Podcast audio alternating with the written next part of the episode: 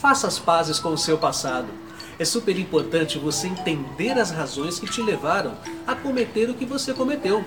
Hoje, você tem a visão que não tinha na época. E tem mais, procuramos sempre o melhor para nós. Se você tivesse lá a visão de hoje, não erraria. E tem mais, os erros do passado nos trazem lições e constroem o nosso futuro. Eu sou Renato Silva, porque inovar e motivar é preciso.